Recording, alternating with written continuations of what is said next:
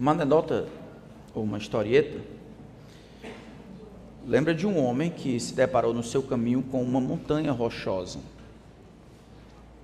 Segundo ele, estava atrapalhando a sua vida, atrapalhando os seus planos. O homem tentou destruir essa montanha rochosa, esta pedra, de todas as formas, mas sem muito sucesso. Satisfeito com aquela rocha que parecia atrapalhar, atrapalhar a sua vida, ele resolve tomar uma decisão drástica. O homem faz preparativos com muito exercício, uma dieta balanceada, contrata um personal, elimina o açúcar, realiza os exames para se certificar que as suas taxas estão equilibradas e que a sua saúde e musculatura estão firmes e tonificadas. Em seguida, o homem contrata um helicóptero para levá-lo o mais alto possível, exatamente em cima da montanha rochosa sem paraquedas, com o punho fechado, os dentes cerrados e as pupilas dilatadas de ódio, o homem pula em queda livre em direção à pedra, na expectativa de destruí-la para sempre. Quando a pedra cai sobre o jarro, o jarro se quebra. Mas quando o jarro cai sobre a pedra, o jarro se quebra também. Nós temos visto a última parábola de Jesus referindo-se aos fariseus ou líderes religiosos e sua constante incredulidade. Esta incredulidade recorrente que eles demonstram para com os milagres e o ministério de Jesus, na verdade é o clímax ou o apogeu da história de Israel. Enquanto Deus enviava os profetas, o povo respondia com incredulidade maltratava, destruía, assassinava os profetas. Naquela semana, então, que antecede a sua crucificação, na terça-feira pela manhã, Jesus inicia o seu plano de estudos. Em Lucas capítulo 20, o texto que nós vamos ler, no versículo 1 diz que Jesus voltou ao templo, ele havia purificado o templo no dia anterior e ele foi lá na terça-feira para pregar o evangelho. Assim que nós encontramos Jesus no versículo 1 do capítulo 20. Do versículo 9 em diante, Jesus, então, num confronto com os líderes religiosos, vai contar uma parábola. E esta parábola, como nós já sabemos, vai dar a cartada final a respeito da incredulidade desses líderes religiosos. Jesus se refere a si mesmo como uma pedra. E assim como a história que nós vimos, esta pedra, todos aqueles que lidam em confronto com esta pedra, se assemelha a um jarro que ou, é, ou se lança sobre a pedra ou encontra a pedra pelo caminho. Jesus, ao comparar-se com esta pedra, explica para os fariseus e também para nós que nenhum de nós pode ganhar de Jesus que nenhum de nós pode de fato lidar, senão submetendo ao que Jesus quer. Esta pedra, ela pulveriza todos aqueles que lidam com ela de maneira indevida. Então vamos fazer a leitura do capítulo 20 a partir do verso 9. Lucas capítulo 20, a partir do versículo 9. A seguir, Jesus passou a contar ao povo esta parábola. Certo homem plantou uma vinha, arrendou-a para uns lavradores e ausentou-se do país por prazo considerável. No devido tempo, mandou um, um servo aos lavradores para que lhe dessem do fruto da vinha. Mas os lavradores, depois de espancá-lo, o despacharam de mãos vazias. Em vista disso, enviou-lhes outro servo, mas também a este espancaram, e depois de insultá-lo, despacharam de mãos vazias. Mandou ainda um terceiro. Também a este, depois de feri-lo, o expulsaram. Então o dono da vinha disse: Que farei? Enviarei o meu filho amado, talvez o respeitem. Mas quando os lavradores viram o filho, começaram a discutir entre si: Este é o herdeiro Vamos matá-lo para que a herança seja nossa. E lançando-o fora da vinha, o mataram. Que lhes fará, pois, o dono da vinha? Virá exterminará aqueles lavradores e entregará a vinha a outros. Ao ouvir isso, disseram: Que tal não aconteça? Mas Jesus, com um olhar fixo neles, disse: Que quer dizer então o que está escrito? A pedra que os construtores rejeitaram, esta veio a ser a pedra angular. Todo o que cair sobre esta pedra ficará em pedaços e aquele sobre quem ela cair ficará reduzido a pó. Vamos orar. E minha esperança é que todos nós possamos fazer as pazes com a pedra, que é Cristo. Senhor, a tua palavra está aberta diante de nós mais uma vez. E eu peço que o Senhor não nos permita fugir do que ela tem a dizer. Que o Senhor satisfaça o nosso coração com a verdade, não com as opiniões dos homens, mas com a verdade, conforme revelada em tua bendita palavra. Eu peço a Ti, Espírito Santo, nosso Senhor, que o Senhor nos ensine, que o Senhor seja o professor, subjugando os nossos corações, ajudando-nos a ver nossa condição e responder com humildade, a verdade da tua palavra, palavra que o Senhor inspirou. O Senhor nos ajude a lidarmos bem com a rocha que é Cristo. Que ao final desse tempo ele receba a glória que merece. Em nome dele nós oramos. Amém. Nós temos olhado sobre os inimigos do reino. E os inimigos do reino, eles tem algumas estratégias bem específicas. Eles se usam da hipocrisia, da mentira, eles são usurários, avarentos, e nessa gana por dinheiro, por posição, por status, eles estão dispostos a quase tudo. Os inimigos do reino são personificados quase que completamente com os líderes religiosos, os religiosos vazios, os fariseus. Mas os demônios também estão lá, e outras pessoas que tentam atrapalhar a entrada dessas pessoas dentro do reino de Deus. Jesus então vai lidando por três anos e meio, vai lidando com essas pessoas, lidando, ensinando, tentando ajudá-los, mostrando para eles que ele é de fato o Messias prometido, aquele que deveria vir ao mundo. Isso não é suficiente. Encontramos Jesus no capítulo 20, exatamente na última semana, há pouco mais de dois dias da sua paixão. Ele deve ser crucificado na sexta-feira. Aqui estamos, provavelmente, na terça-feira. Nessa terça-feira, Jesus vai ter esse diálogo com os líderes religiosos, contando esta parábola. Jesus vai contar esta parábola porque eles haviam perguntado sobre a autoridade de Jesus. Com que autoridade você retira todo mundo do lugar do templo lá? O lucro que a gente devia lá, como é que você, com que autoridade? Autoridade de quem? Quem está por trás de você fazer essa limpeza completa na casa que você diz que é seu pai? O silêncio de Jesus fala da sua própria autoridade, então ele conta esta parábola. Esta parábola ela explica o que acontece quando a graça de Deus acaba. O que acontece quando Deus resolve dar cabo da sua graça? A fechar a torneira da graça, ele não deixou de ser gracioso, mas o que acontece quando a disposição dele de transmitir graça dele para mim acaba? Esta graça que deveria ser um incentivo para que esses homens respondessem ao Evangelho, na verdade, é, essa rejeição deles é o apogeu de tudo o que tem sido visto ao longo da história de Israel. É como um homem que planta uma videira, o dono da videira, da vinha, e aí ele manda no devido tempo pegar os frutos que eram devidos a ele. Ele era o dono da vinha, havia arrendado para os lavradores, para que no tempo devido, na época da colheita, ele voltasse e recebesse aquilo que era seu. Então ele manda escravos, e os escravos vão e voltam de mãos vazias. O segundo é espancado e humilhado, o terceiro, quase morto. Então o homem tem uma ideia, já sei, vou enviar o meu filho, o amado, o único. E é provável, talvez, existe aquela santa expectativa de que eles respondam com respeito ao meu filho. Ainda o filho vem de longe, eles macumunam como podem destruir para tomar a vinha. Eles levam para fora da vinha, matam o filho.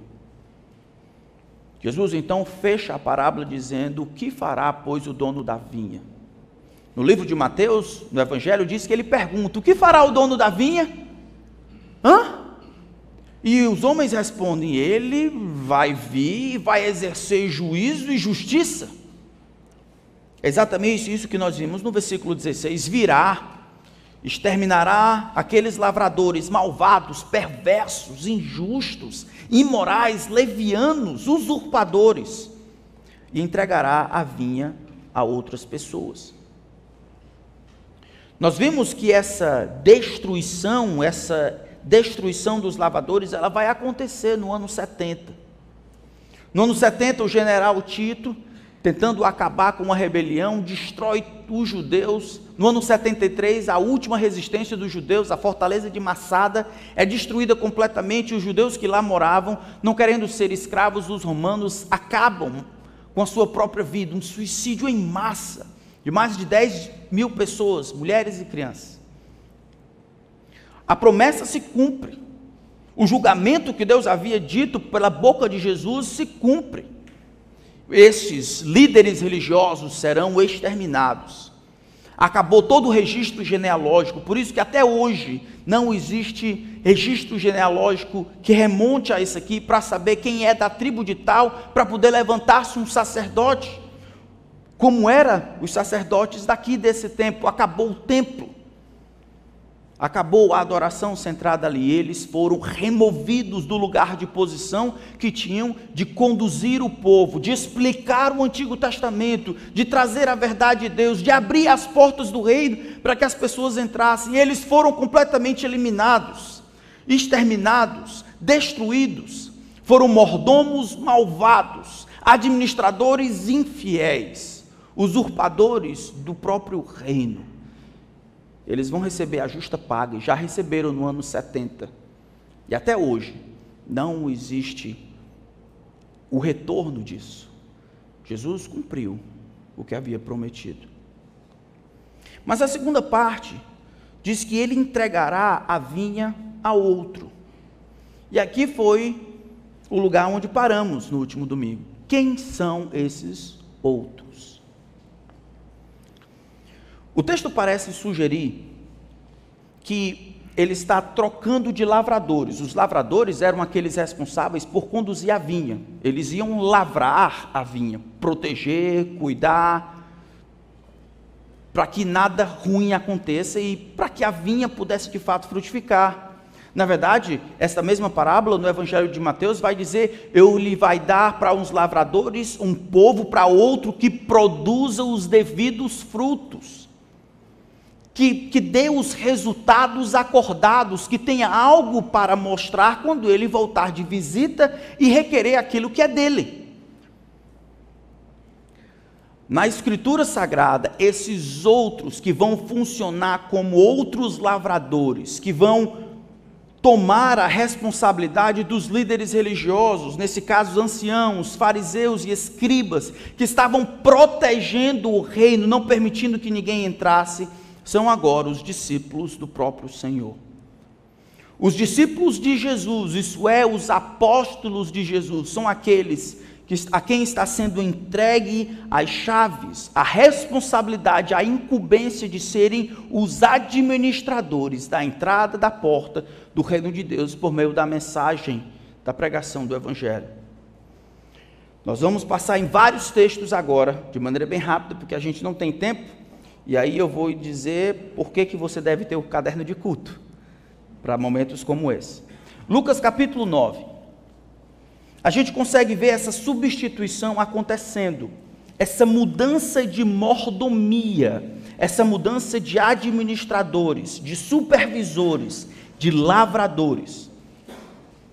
Em Lucas capítulo 9, versículo 1, Jesus convoca os doze, deu-lhes poder e autoridade sobre os demônios para curar doenças. Os fariseus e líderes religiosos não têm poder e eles também não têm autoridade. Jesus, no entanto, dá para esses doze autoridade para curar, para expelir os demônios. Versículo 6, ele sai anunciando o evangelho e fazendo curas por toda parte. Lucas capítulo 10, versículo 1. Depois disso, o Senhor escolheu outros setenta e os enviou de dois em dois para que fossem adiante dele em cada cidade, para que fossem pregar.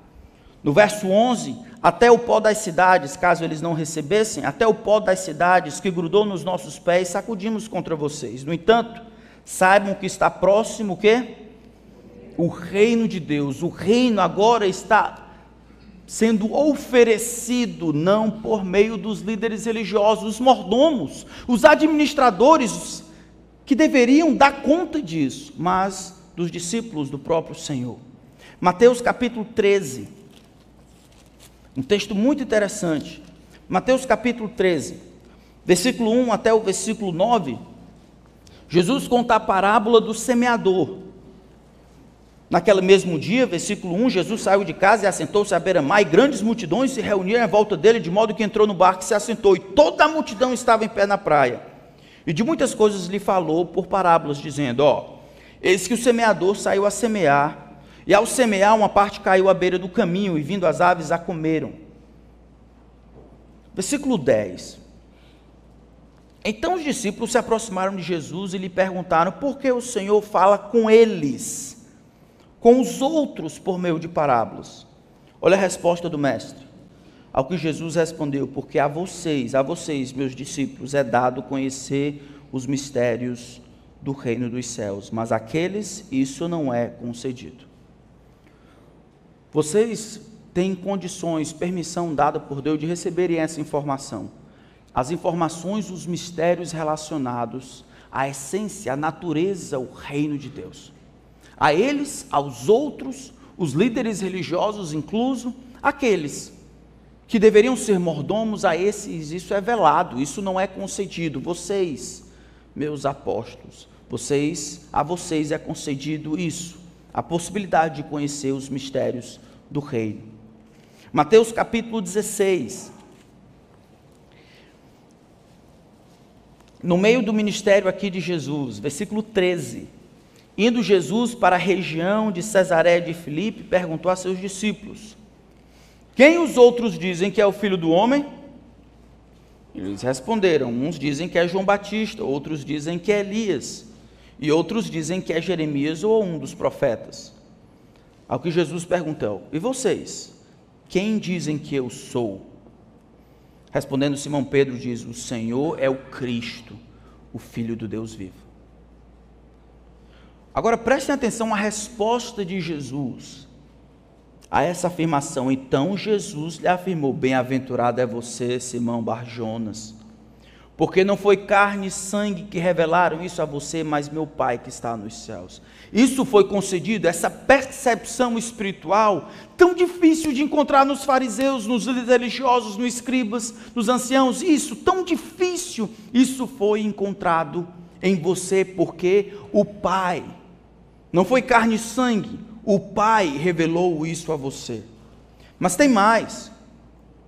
Também, verso 18: Também eu lhe digo que você é Pedro, e sobre esta pedra edificarei a minha igreja, e as portas do inferno não prevalecerão contra ela. Eu lhes darei as chaves do quê? Do reino dos céus. Vocês lembram que Lucas capítulo 11, quando Jesus está denunciando os escribas e fariseus, ele diz que esses têm as chaves do reino de Deus. Lembra? E vocês fecham. E nem vocês entram, nem permitem que outros que estavam entrando entrem. Lembra? Essa chave do reino de Deus é conhecimento ou informação necessária para que as pessoas adentrassem no reino.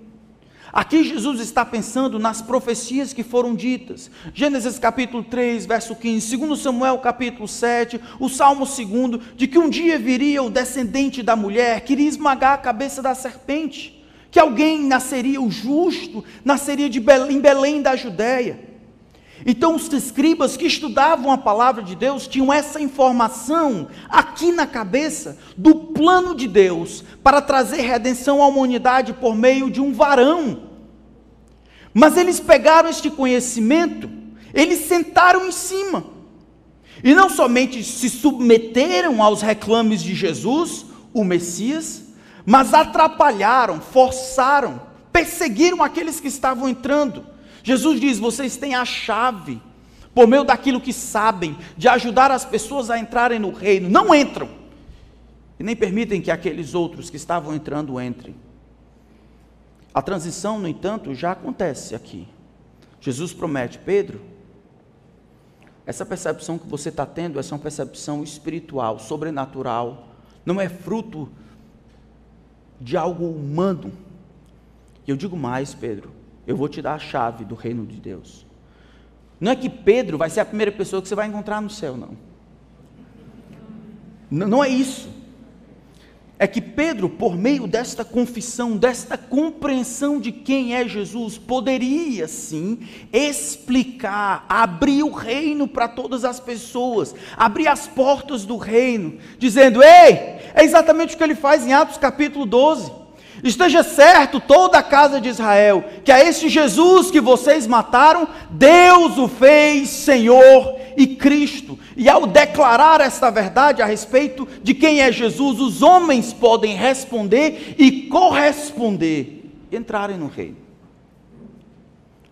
Os líderes religiosos, então, fracassaram de maneira terrível, miserável, falharam como aqueles que deveriam administrar os mistérios do reino.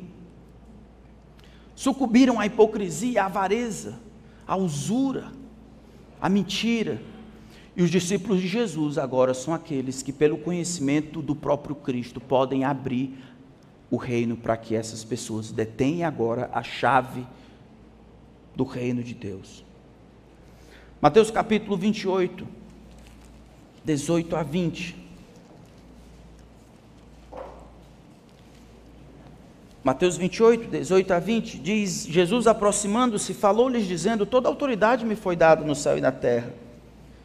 Vão e façam discípulos de todas as nações, batizando-os em nome do Pai, do Filho e do Espírito Santo, ensinando-os a guardar todas as coisas que tenho ordenado, e eis que estou convosco todos os dias, até o fim dos tempos. Esses apóstolos recebem de Jesus a incumbência de abrir o reino para todo mundo. Agora, o relacionamento que eles têm com Jesus se dá por meio não dos líderes religiosos, os judeus, líderes religiosos que vivem lá, mas judeus, sim, os doze apóstolos do Cordeiro, no caso aqui os onze, que abrem, que fazem discípulos, que vão a todo lugar pregando o evangelho do Senhor Jesus. Efésios capítulo 4, não precisam abrir lá, nós temos estudado na nossa nosso culto de oração, e ele concedeu uns para apóstolos, outros para profetas, outros para evangelistas, outros para pastores e mestres, com vistas ao aperfeiçoamento dos santos, ao desempenho do seu serviço. Os evangelistas e os pastores e mestres, temos apóstolos e profetas que estavam ali no começo de maneira histórica, depois evangelistas, pastores e mestres, eles, ao tempo em que têm a verdade, em que representam a verdade conforme revelada nas Escrituras, conforme escrita pelos apóstolos, a verdade do Novo Testamento. Esses são aqueles mordomos e administradores dos mistérios do reino no tempo presente. Por meio da pregação clara de indicar às pessoas o caminho da cruz, estes homens eles abrem as portas do reino para que aqueles que queiram entrar, chamados pelo próprio Senhor, esses possam entrar. Esse é o plano de Deus. Foi assim que os apóstolos entenderam. 1 Coríntios capítulo 15, verso 3 e 4, Paulo diz: Antes de tudo, entreguei a vocês o que também recebi. O que eu recebi? Que Cristo morreu pelos nossos pecados, segundo as Escrituras, foi sepultado e ressuscitou ao terceiro dia, segundo as Escrituras. O que é isso? Isto é o Evangelho. Paulo compreende, ele é o protetor, ele é o administrador, o Evangelho precisa ser preservado. Olhando para a história de Israel, olhando para o tempo em que Jesus exercitou o seu ministério, aqueles que mais sabiam e assim aqueles mais responsáveis foram os que falharam. Jesus, então, como um julgamento, não somente extermina todos no ano 70, mas muda a administração. Agora a administração dos mistérios do reino, a entrada do céu vai ser feita não pelos líderes religiosos, porque eles falharam, mas por meio dos meus discípulos, os apóstolos, e dos apóstolos, aqueles que seguem as pisadas dos apóstolos, pregando o evangelho apostólico, aqueles pastores e mestres que nós temos hoje. Foi assim que Paulo entendeu. Foi assim que Timóteo entendeu. 2 Timóteo capítulo 1. 2 Timóteo capítulo 1, a última carta do apóstolo Paulo, ele diz assim no versículo 1, verso 11 e 13: Para este evangelho eu fui designado pregador, apóstolo e mestre, e por isso estou sofrendo estas coisas, mas não me vergonho porque eu sei em quem tenho crido, estou certo de que Ele é poderoso para guardar aquilo que me foi confiado até aquele dia. Aí ele diz para Timóteo, antes de morrer: mantenha o padrão das sãs palavras que de mim você ouviu, com fé e com amor que há em Cristo Jesus. Timóteo, aquilo que eu recebeu de mim, a mensagem apostólica e todos os desdobramentos. Aquilo que você recebeu de mim, preserva. Nós estamos nessa linha, não de sucessão histórica, mas de preservadores, protetores, que lutam, que preservam, que sofrem pelo Evangelho. Cuida dessas coisas. Mantenha o padrão que você recebeu. No capítulo 4 de 2 Timóteo, ele diz no verso 1: Diante de Deus e de Cristo Jesus, que há de julgar vivos e mortos, pela manifestação e pelo seu reino, eu peço a você com insistência, todos juntos, verso 2, que pregue a palavra, insista, quer seja oportuno, quer não, corrija, repreenda, exorte com toda a paciência e doutrina. Eu peço a você, diante de Deus, diante de Cristo Jesus, que há de julgar vivos e mortos pela sua manifestação e pelo seu reino. Pregue esta palavra. Foi o que Jesus fez, foi o que os apóstolos fizeram, foi o que eu fui morto por fazer, Paulo dizendo, agora é a sua vez. Pregue a palavra. Não entretenha as pessoas, pregue a palavra. Quer insta, quer seja oportuno, quer não, repreende, exorta, pregue a palavra sobre qualquer coisa, pregue a palavra. E fazendo isso, Timóteo se coloca numa linhagem, isso é, daqueles que vivem em função da palavra de Deus. É isso que o Senhor quer. Os apóstolos, então, do Senhor seriam os mordomos ou os administradores dos mistérios do reino, não mais os líderes de Israel por causa da sua insistência em ignorar os inúmeros chamados ao arrependimento, a graça de Deus para com eles se fecha e acaba. E sem a graça de Deus, os homens se tornam desgraçados. É isso que eles se tornam. Israel então foi rejeitado junto com seus líderes. E Deus então modifica a administração por meio dos seus apóstolos e aqueles que vêm depois deles, que mantém as sãs palavras do Senhor. Essa rejeição, no entanto, é definitiva? Será que essa rejeição que veio da parte de Deus para com Israel é definitiva? Poderia levar os textos, mas vamos abrir em Zacarias capítulo 8.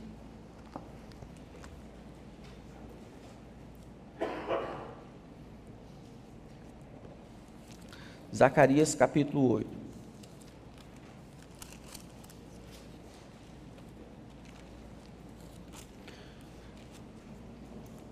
A, verso 1. Tem na sua Bíblia aí? Tem, você pode procurar.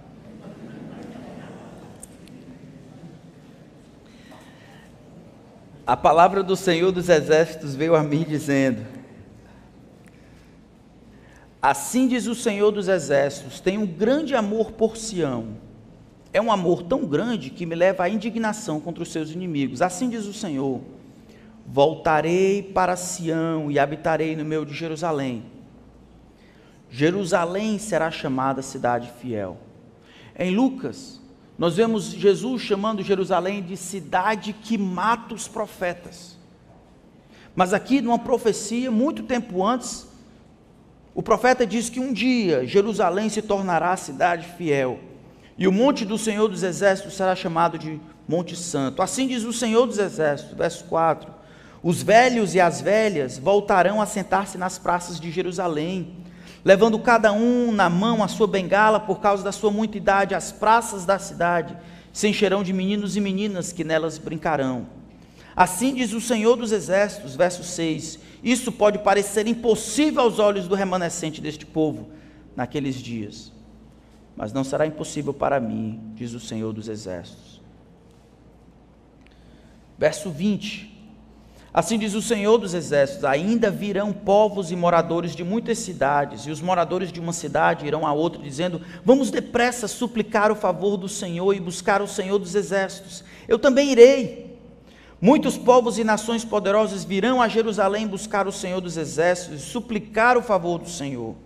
Assim diz o Senhor dos exércitos: naqueles dias, dez homens de todas as línguas das nações pegarão, sim, pegarão na borda da roupa de um judeu e lhe dirão: Queremos ir com vocês, porque ouvimos que Deus está com vocês.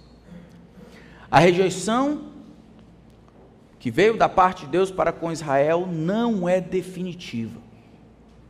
Deus vai voltar a tratar com Israel e transformar Israel naquilo que ele perdeu, no status de mediador e mordomo e administrador das bênçãos de Deus para o mundo.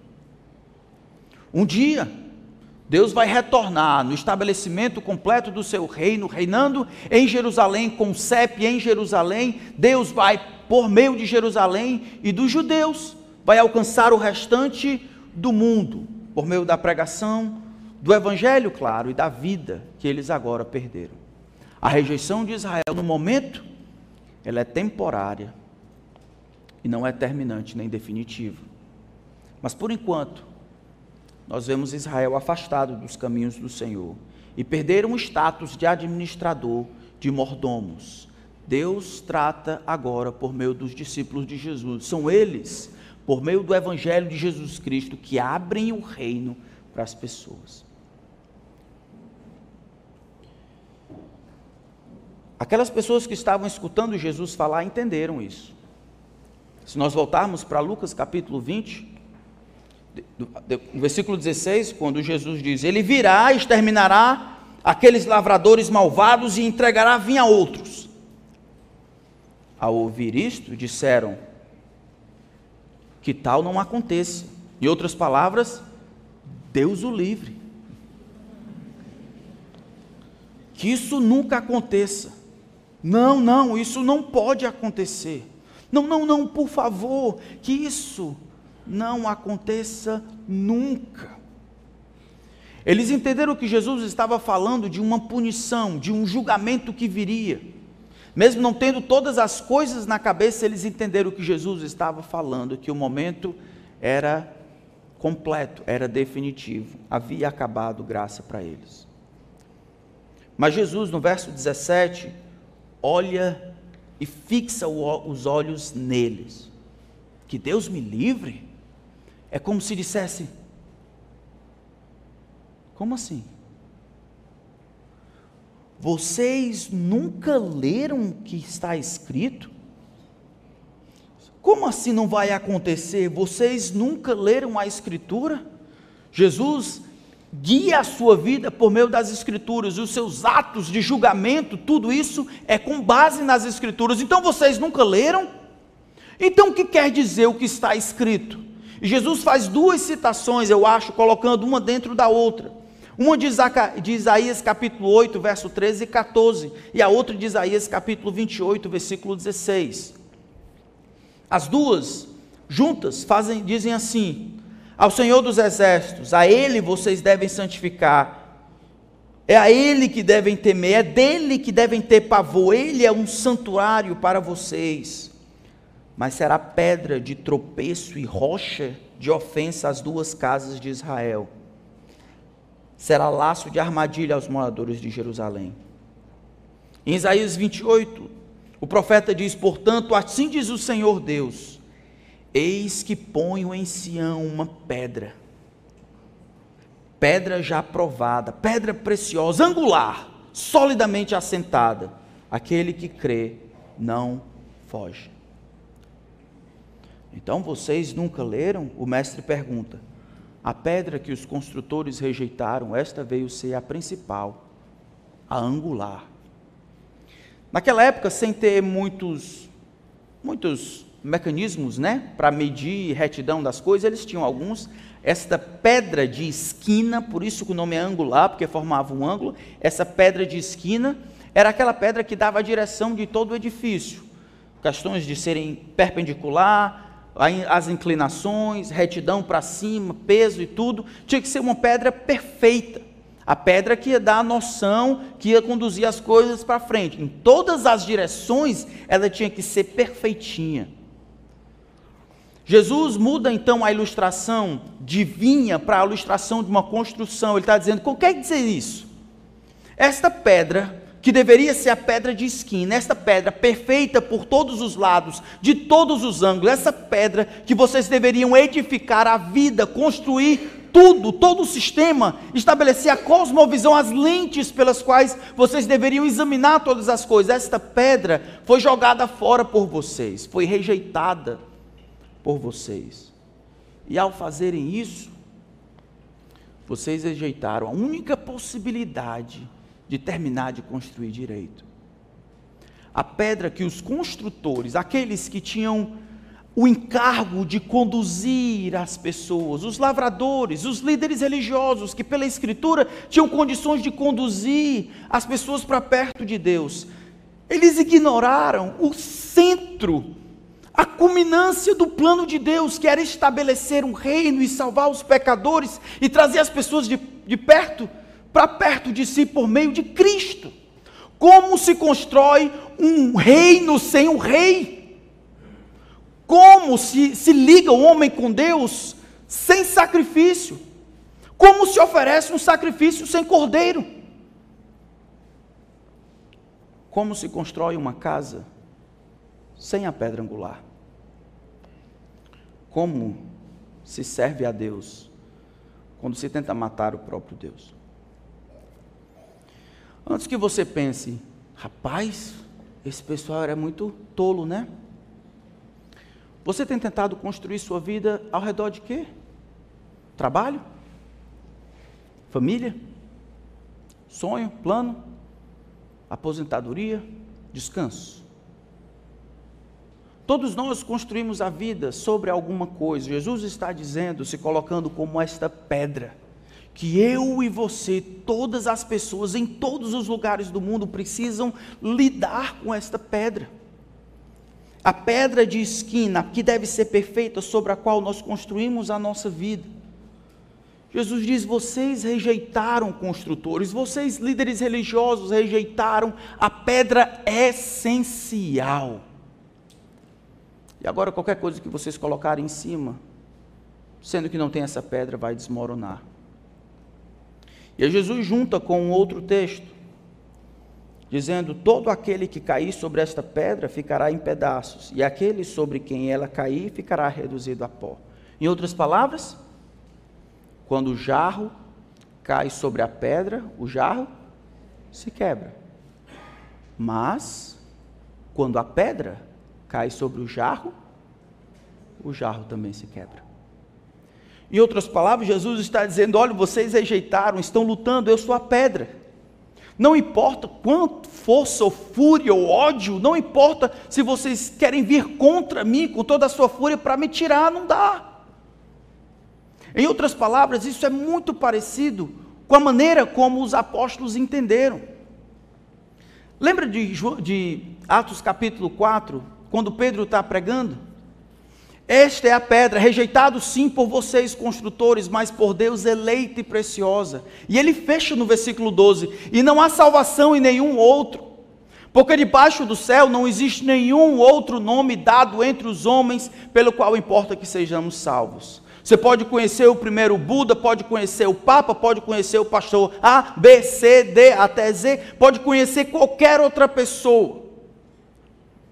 Não existe nenhum outro nome dado entre os homens pelo qual importa sejamos salvos. Isso é, arremessa-se, arremessa-se sobre Jesus, sobre a pedra.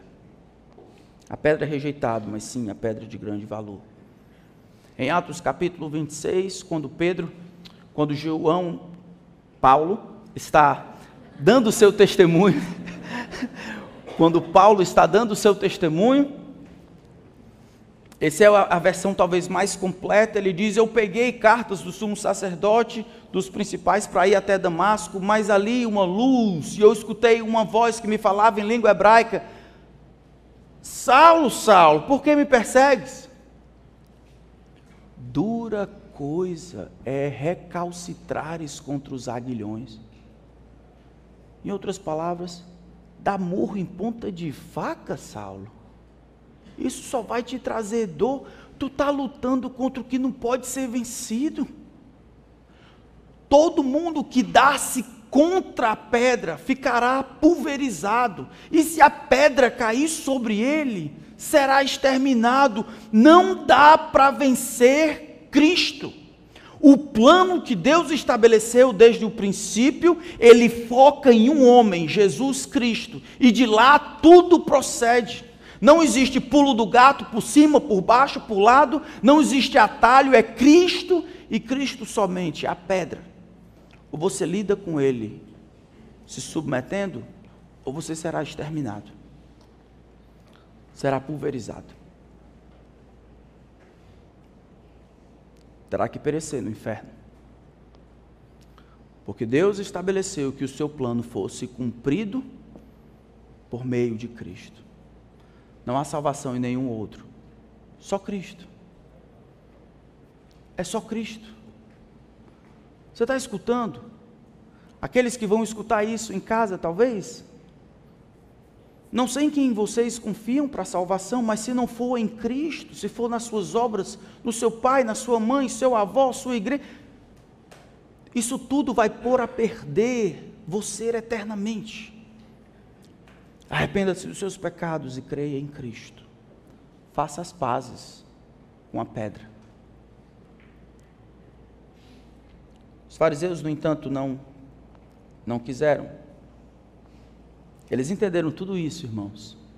Verso 19, naquela mesma hora, os escribas, que eram os professores e os principais sacerdotes, procuravam prender Jesus, porque entenderam que ele havia contado essa parábola contra eles.